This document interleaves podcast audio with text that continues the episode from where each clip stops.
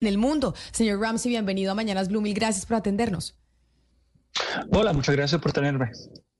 Estos mensajes que envió el presidente Gustavo Petro el fin de semana, aquí en Colombia nos preguntamos, bueno, ¿eso qué tanto eco tiene en la comunidad internacional? Y de verdad, ¿cuál será el propósito incluso del presidente de mandarlos?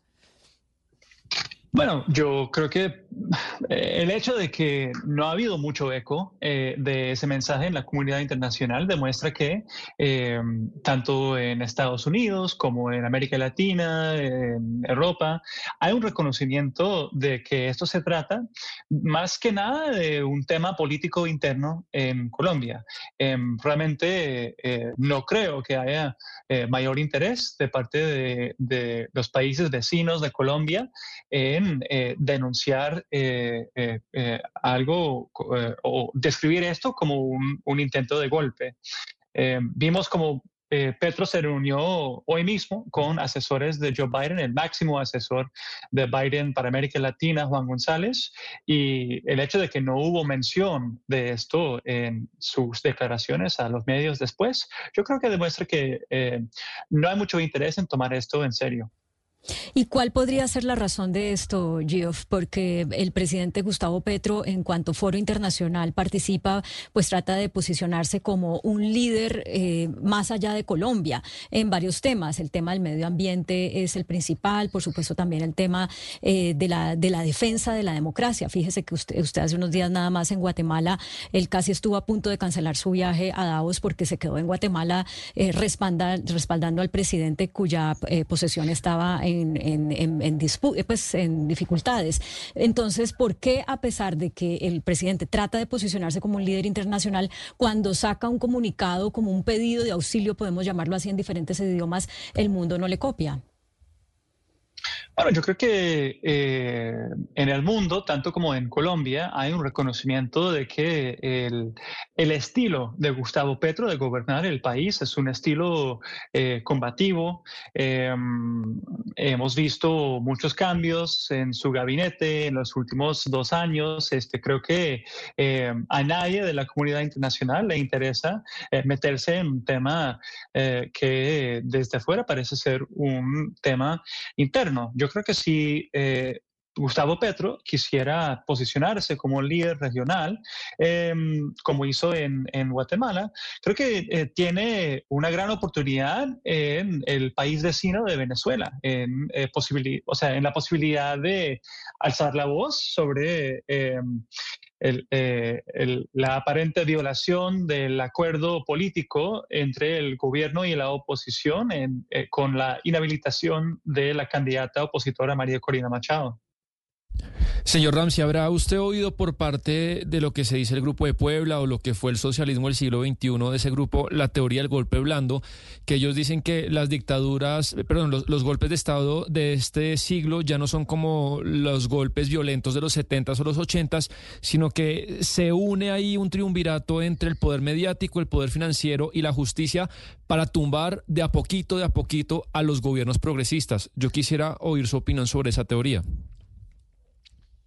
Eh, bueno, yo creo que eh, hay diferentes estilos de, golpes. Eh, yo creo que ya no vivimos en el siglo XX, en el cual eh, tradicionalmente los golpes fueron liderados por figuras militares. vimos, por ejemplo, el caso de Bolivia, que fue una ruptura institucional liderada por actores civiles. sin embargo, yo creo que hay que enfatizar la fortaleza institucional de Colombia. Colombia es eh, aunque tiene eh, sus eh, dificultades, es, un, es uno de los países más democráticos, con las instituciones más sólidas de, de, la región. Así que no creo que esa narrativa tenga mucho éxito, tanto en la comunidad internacional como específicamente en América Latina. Señor Ramsey, ¿es posible? Es decir, aquí estamos hablando de un eco más como en lo diplomático y en eh, medios de comunicación, que no lo hubo. Y, mi pregunta es si tal vez ese eco puede ir eh, por decirlo, debajo de la mesa de instituciones de otros países, es decir, que están tomando nota, que no se manifiestan en voz alta, pero que empiezan a tomar nota, este presidente de este país está haciendo algo o aquí hay algo que tenemos que mirar y que nosotros tal vez en los medios de comunicación eh, no, lo, no, accedamos a eso o no se haga público, pero sí debajo de la mesa se está moviendo en, otros países. Em, honestamente, no creo que haya em, un interés de parte de la comunidad internacional en meterse en, en esto. Em, yo sinceramente creo que hay que volver a, un discurso político eh, con esto. Yo creo que em, eh, las diferencias políticas, este, em, el debate político es normal en una democracia, pero em, este tipo de, discurso, este tipo de, mensaje no creo que contribuya a, un sano debate democrático y, creo que hay que volver a un debate saludable.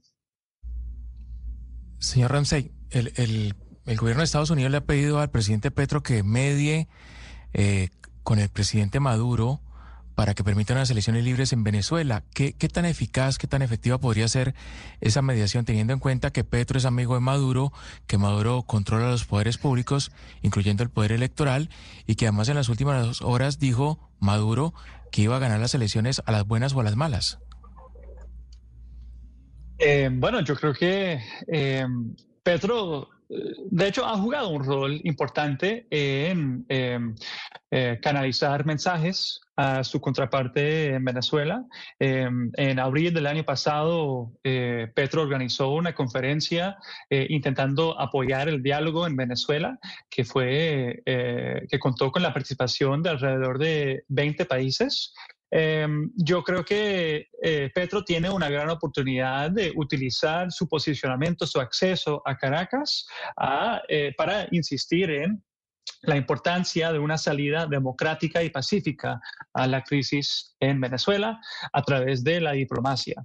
Eh, eh, vimos por las declaraciones de las autoridades estadounidenses después de la reunión con el presidente Petro hoy, que justamente eso fue la, propuesta de, Casablanca. Yo creo que ahora bien eh, le, toque, le toca al presidente Petro tomar una decisión sobre si, si quiere contribuir o no a la búsqueda de una solución a la crisis en Venezuela.